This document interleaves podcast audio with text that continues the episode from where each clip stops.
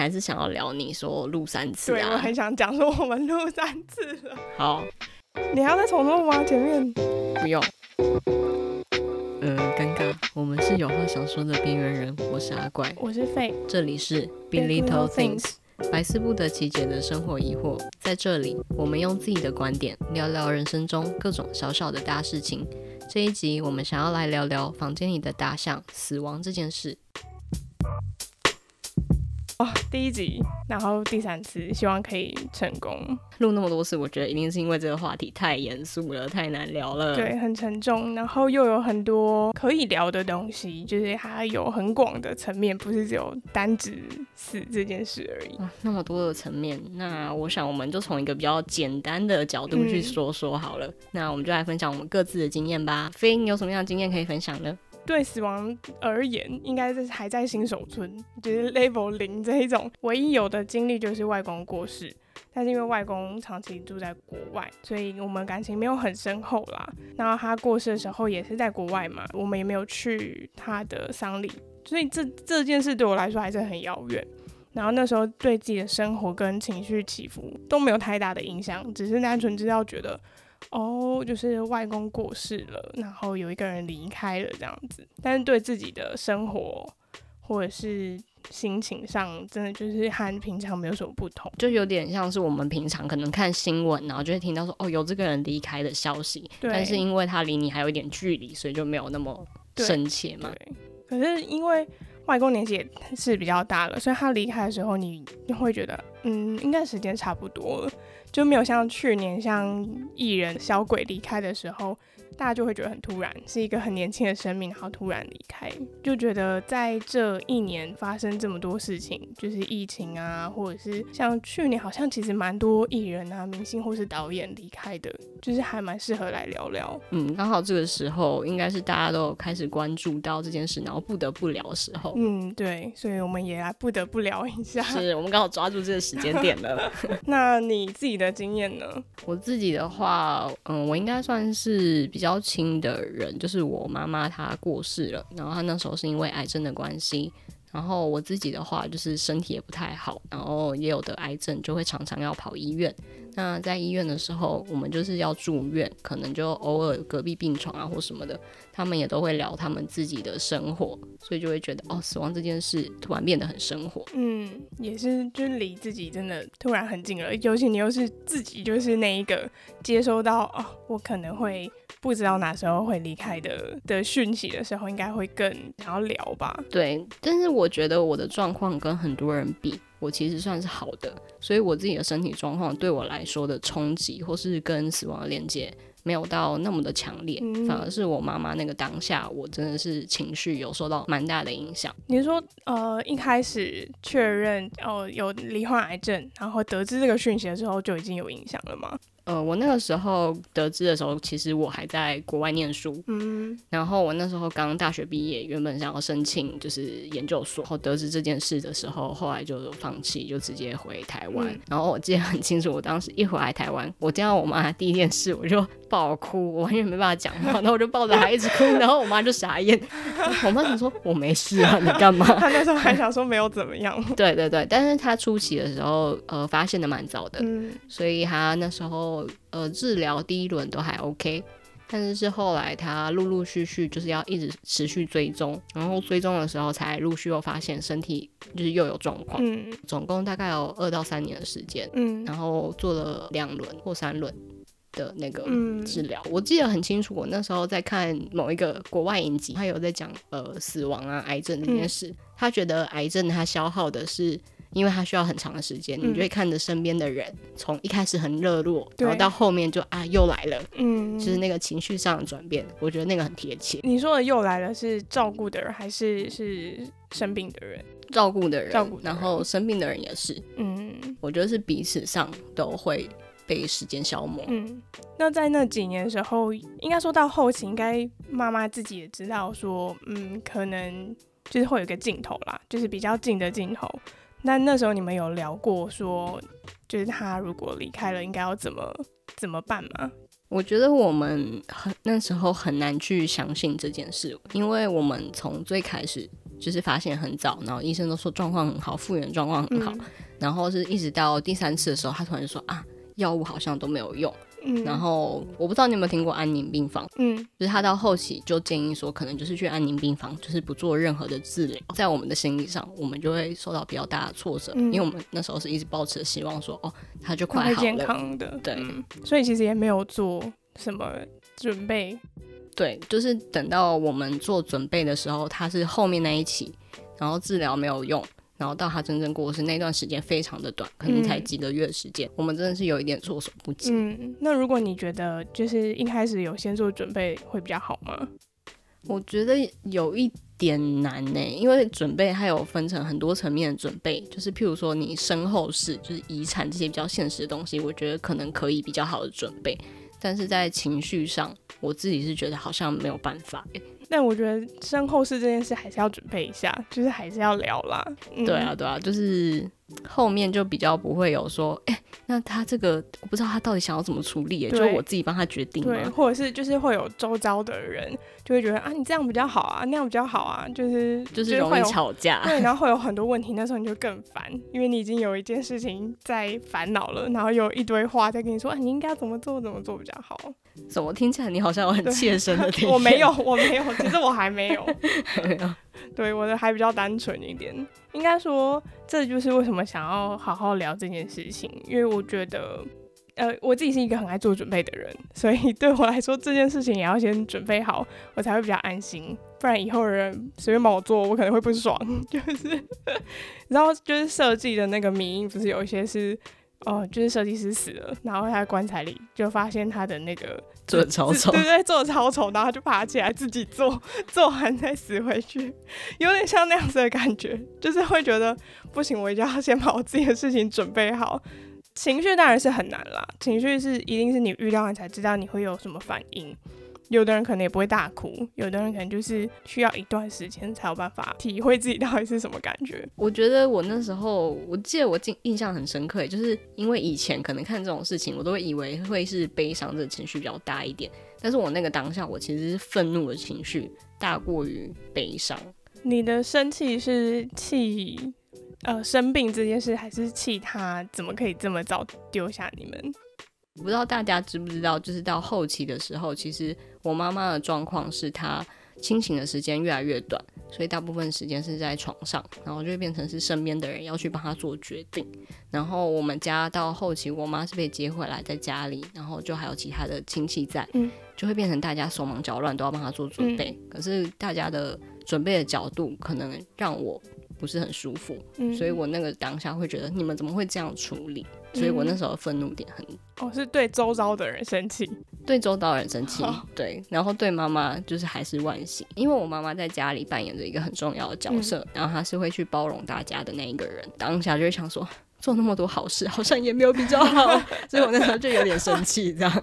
没有这件事就告诉我们做准备有多么重要，就是如果一开始你们要先讨论好，就是亲戚就会比较没话说，对，对就比较不会有生气的情绪在。对这是旁观者啦，旁观者来说当然会比较 轻松一点，可是当下真的会很混乱啦，一定还是会有很多声音。如果可以做准备的话，你会怎么样做准备？我现在其实还没有仔细的想好。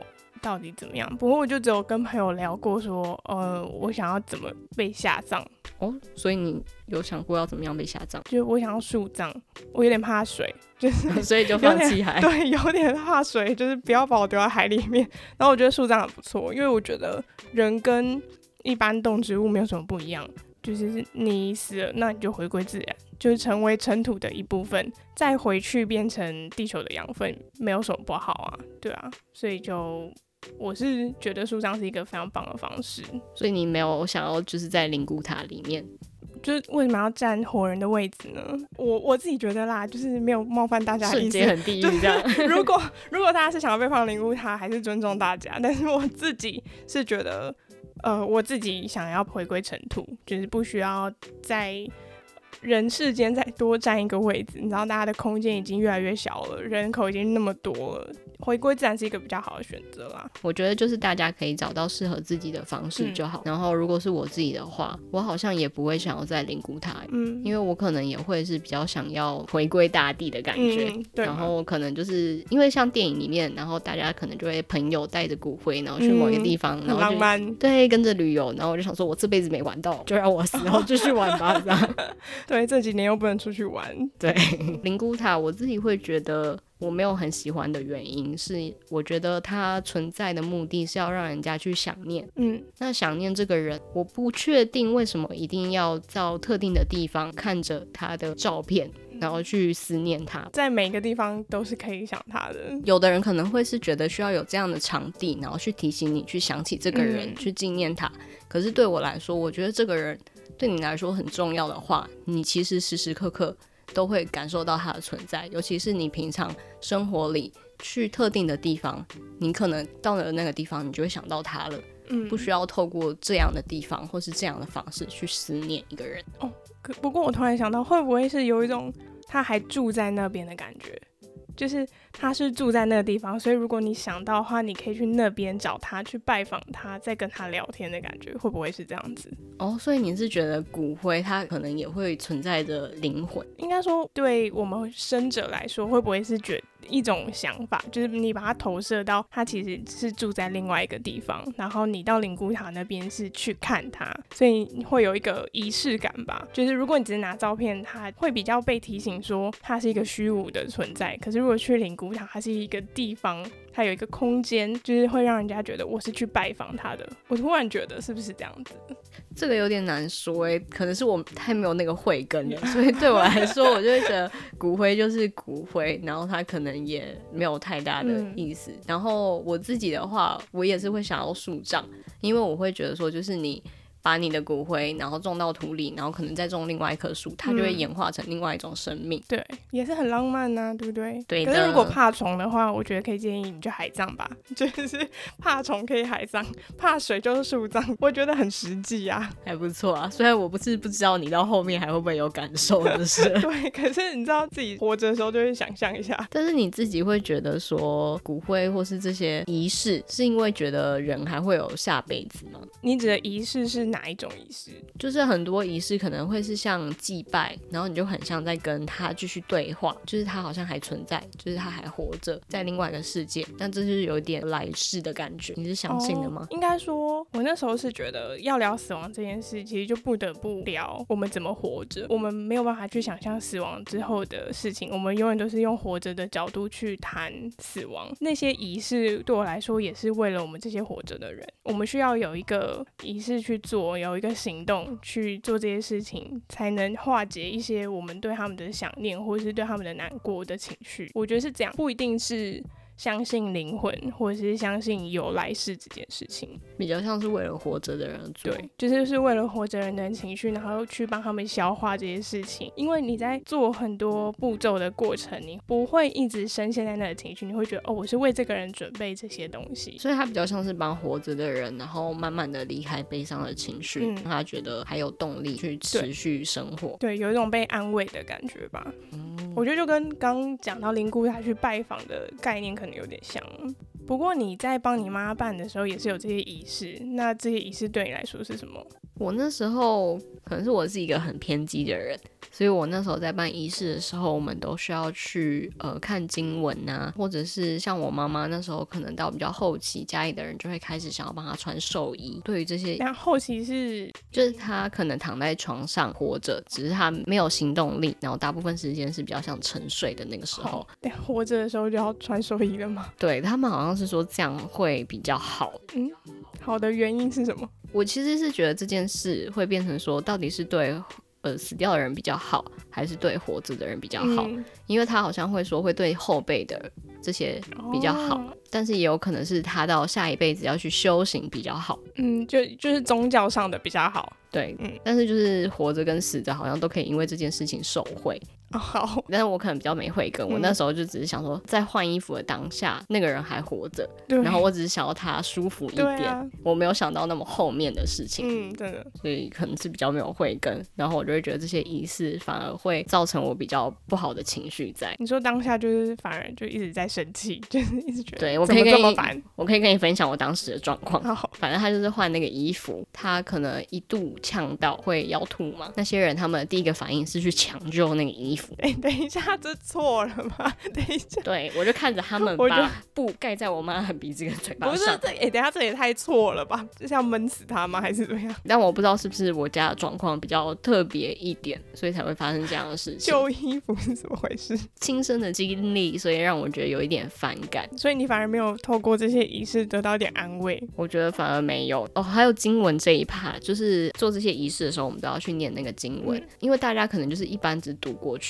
可是当你真的认真读里面的教义的时候，你会发现宗教里面有很明显的男女不平等的状况。你说在经文里面写的吗？对，在经文里面会写到，但是我觉得这个就是我们可以在后面再去讲这件事情。嗯嗯因为这些种种的因素，让我对于仪式觉得他可能没有办法疏解到我的情绪。我觉得可能是因为太多旁人的干涉，就是没有办法自己做决定的状况下，你才会觉得这个事情是没有效的吧？对我来说，我觉得不会是透过仪式去疏解你的情绪，嗯、反而是透过跟人的对话去聊聊你自己的感受，反而可能会有比较大的帮助。在办仪式的时候，你们就是不是会有一段时间会要折一些什么莲花或者是元宝时间？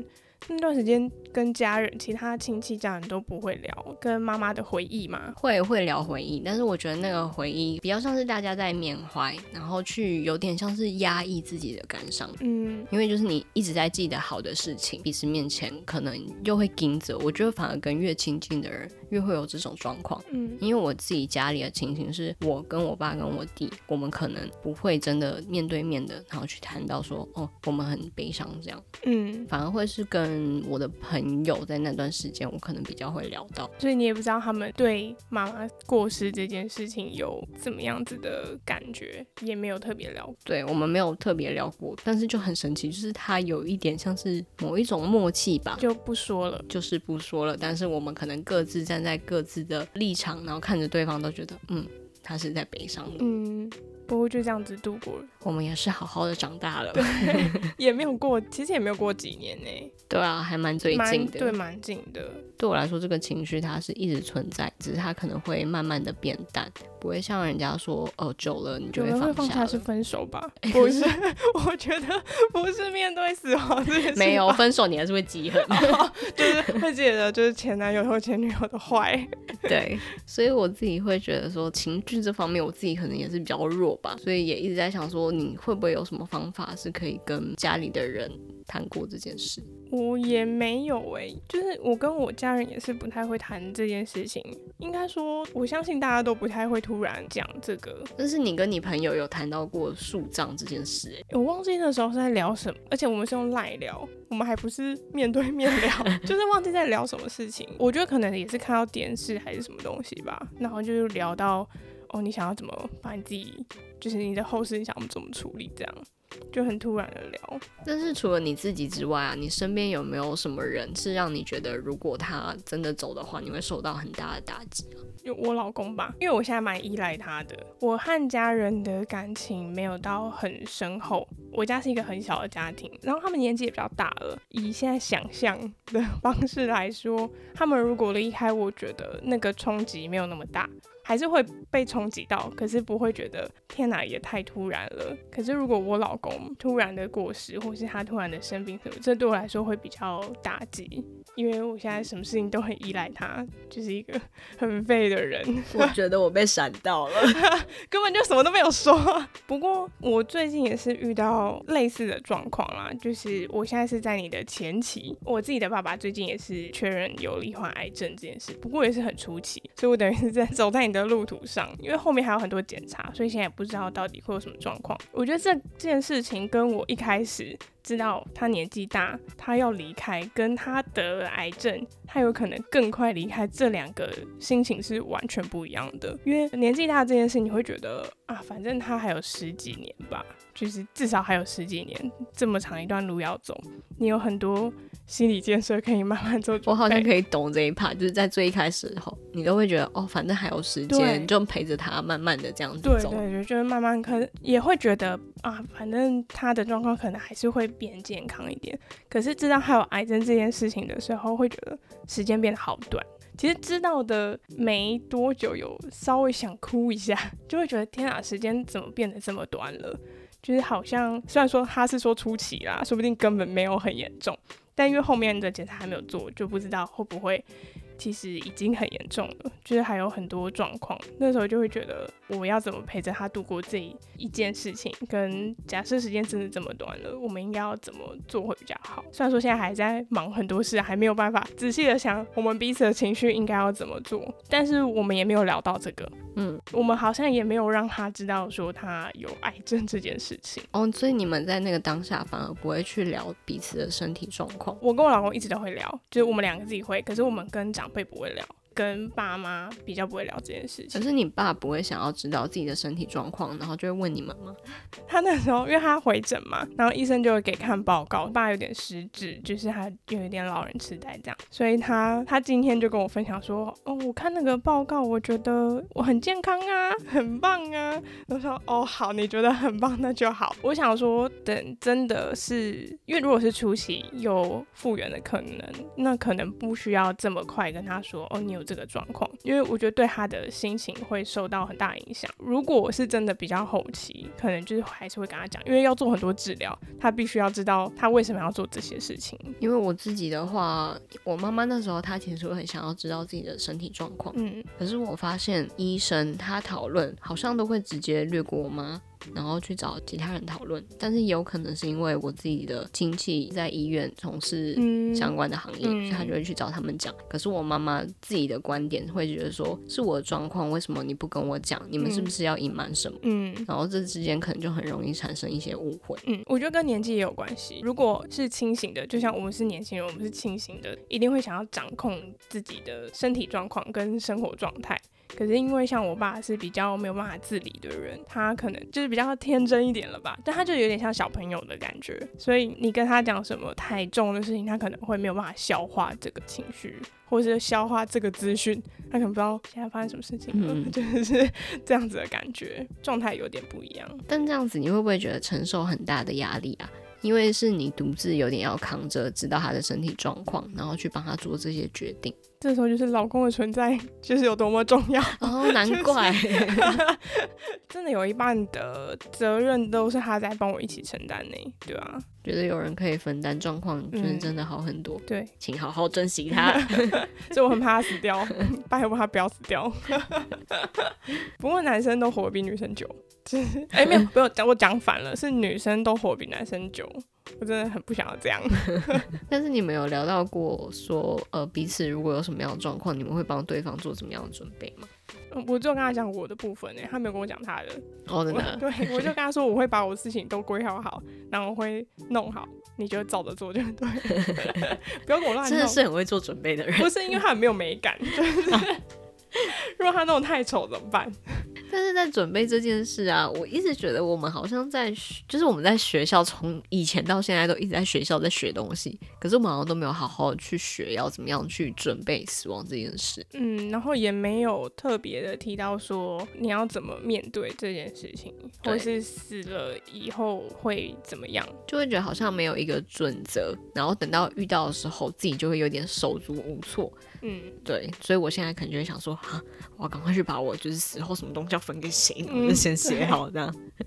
应该说，你觉得为什么大家不谈这件事情了？我觉得应该是大家都不知道到底要怎么办吧，就是大家都在不知所措之中，就干脆想说算了，不要讲好了。因为这件事可能太未知了，有太多不确定性了。嗯，因为你真的不知道什么时候那个人会离开，或者是你自己什么时候会离开你都不知道。对啊，然后再谈的话，有的人可能会觉得说，哈，你现在是要诅咒我吗？好像是哎、欸，就有一些可能比较迷信宗教的人啊。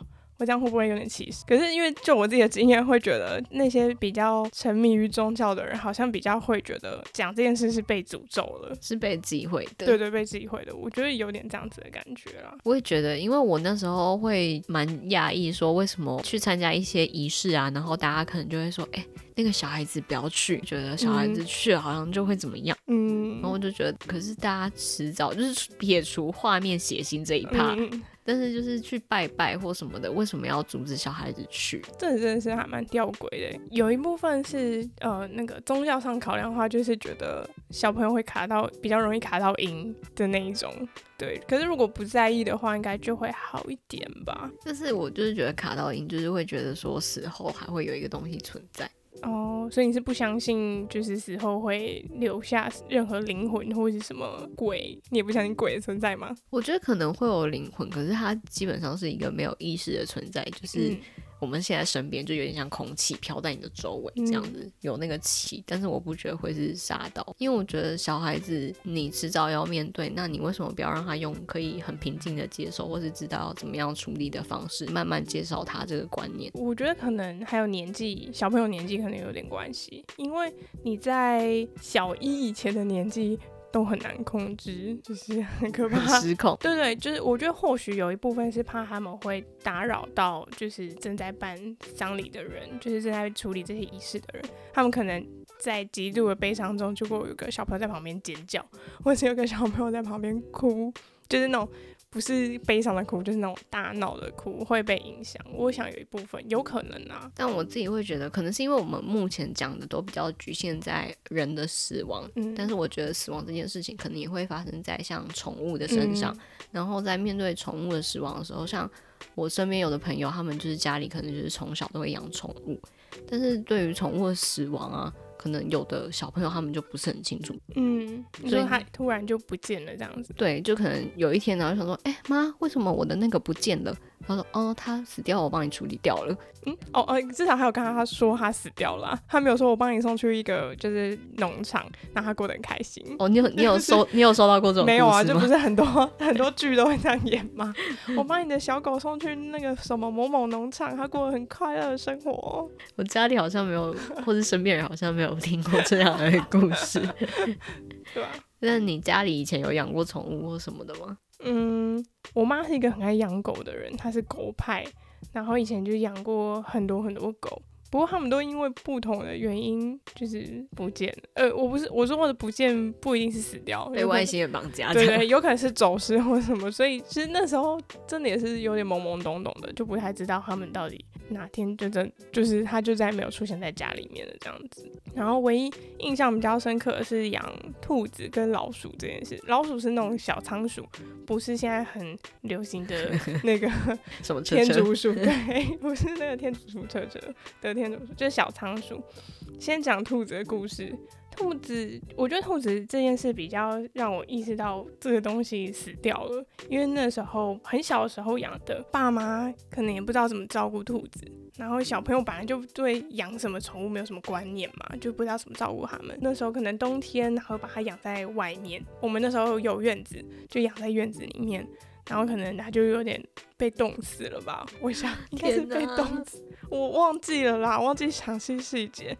然后因为他们好像就是是躺着，其实是舒服的姿势躺着的，但是他们是已经全身僵硬哦，有两只。我说他们是因为有两只，然后他们两只就真的就是全身僵硬，就是硬很硬，你可以直接拿起来，它就是同一个形状的那种硬。好冲击哦！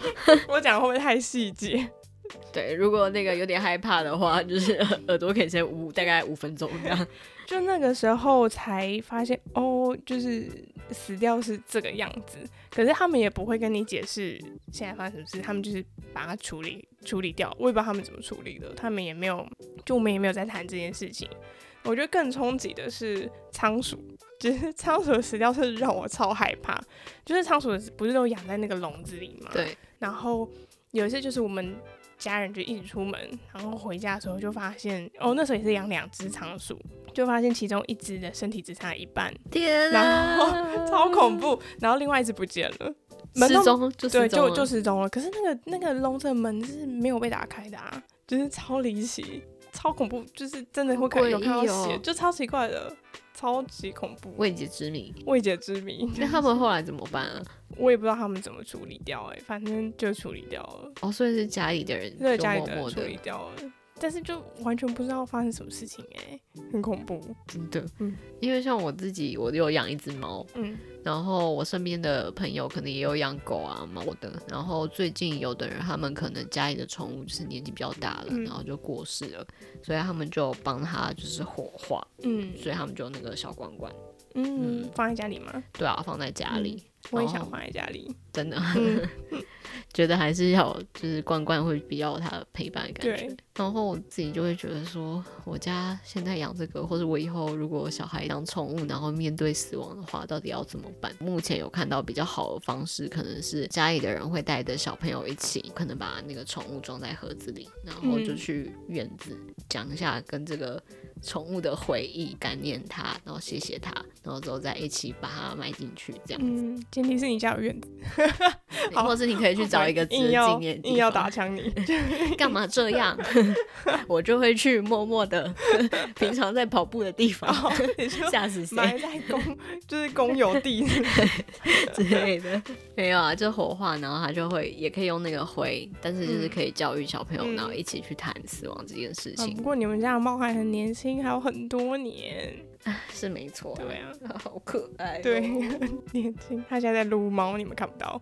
对，好。不过我觉得有一部分大家不谈的原因，有可能是太忙了，就是大家真的每天都在为生活、为工作忙碌，被这些事情困住。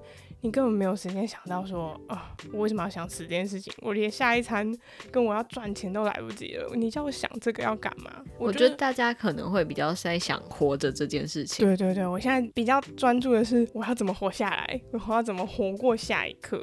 不过，我觉得聊死亡跟聊活着是一样的事情，因为你想自己怎么死这件事情，你就会想着自己应该要怎么活会比较好。哦，我觉得我好像会有点这样诶，因为现在可能就会想说，我也不知道我自己的状况会怎么样，那我就想要趁活着的时候，然后赶快把想做的事情都做一做。嗯，所以你有那个 bucket list 吗？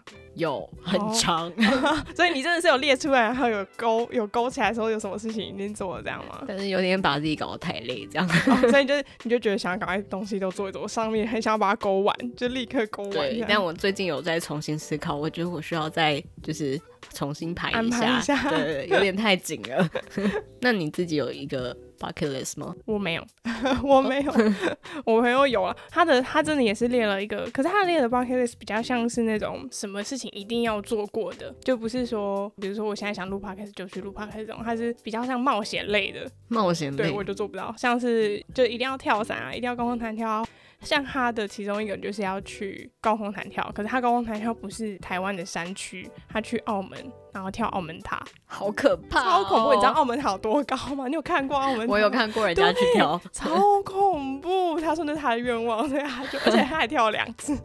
我觉得你为什么要这样折磨自己？我就想说。我我我没办法，真的没办法。是没办法。他的 bucket list 比较像那样子，对。Oh. 可是我觉得也不错，至少你知道你这一生你想要先体验什么事情。对，还不错。只是他最近可能没有办法完成他的愿望。对呀、啊，就没有办法到处跑。他现在应该也没空了，就是。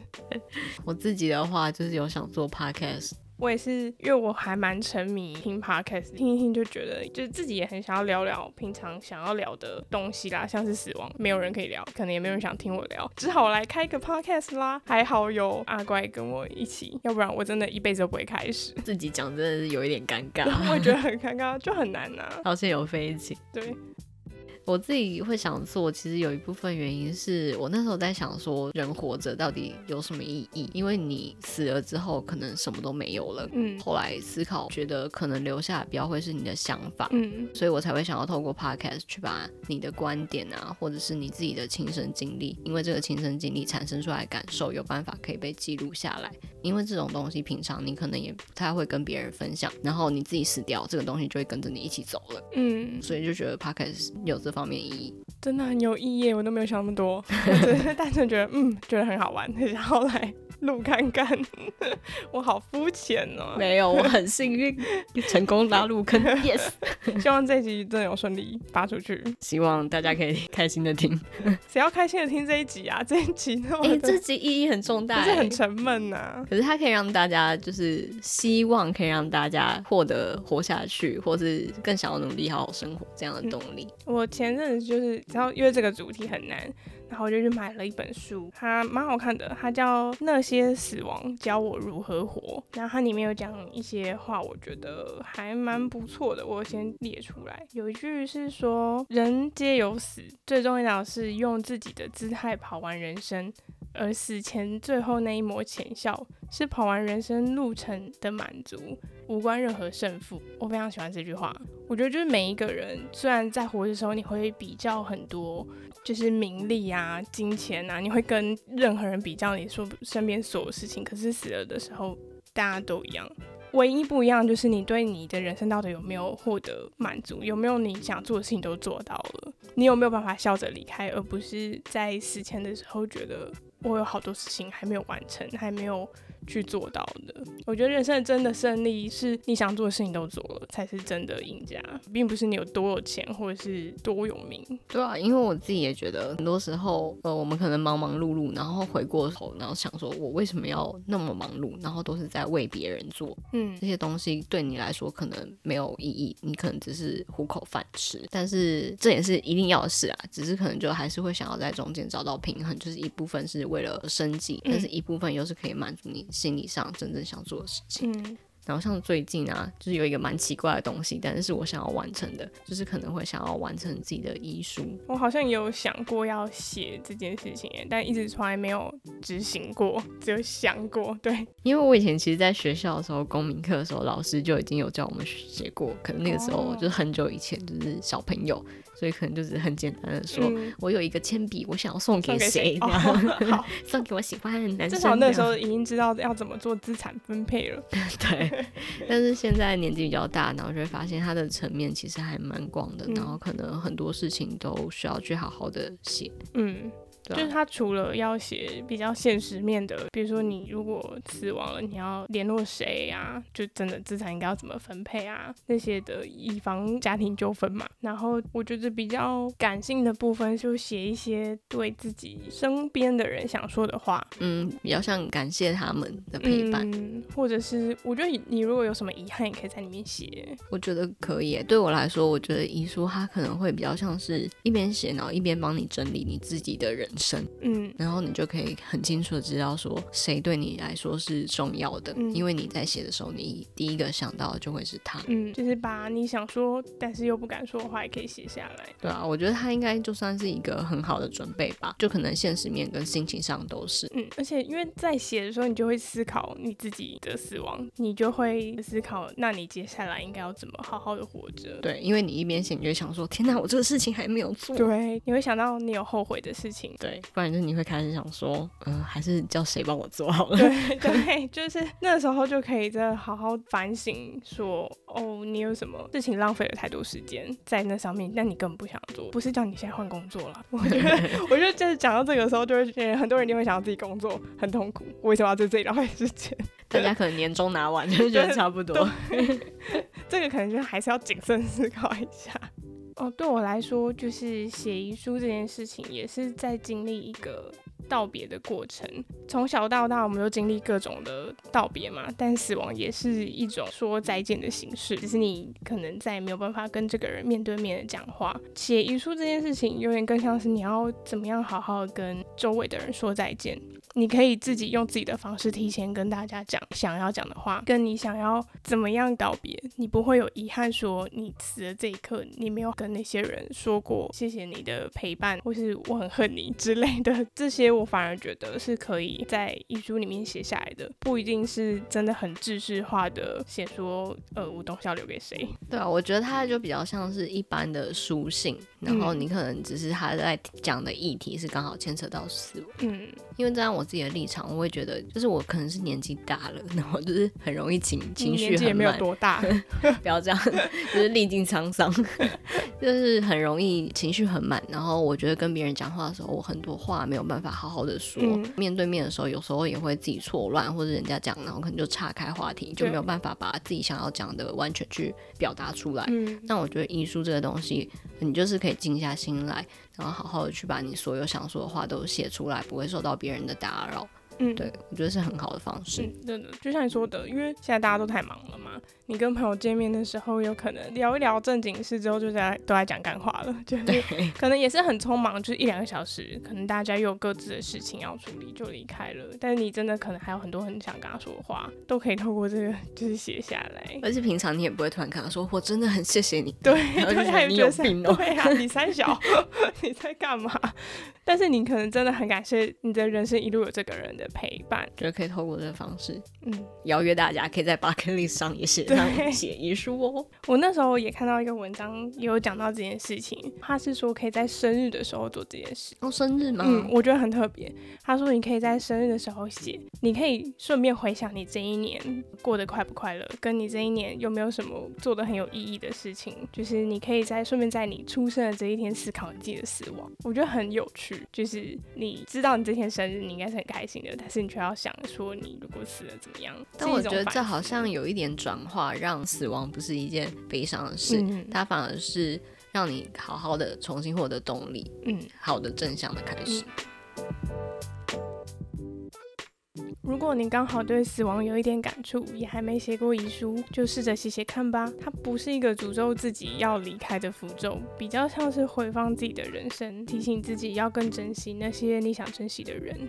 不过记得，就是每隔一段时间可以去更新一下，免得你又申请了什么新的账户啊，或者说新的投资，你知道，还是要让家人可以领得出来。那今天就这样啦，感谢大家，谢谢大家，就是陪我们一起度过非常艰难的一集，真的。下一集不知道什么时候会出现，对，所以大家就把这集当最后一集听。等下你太消极了。好啦，谢谢大家，谢谢大家，下次见喽，拜拜。拜拜。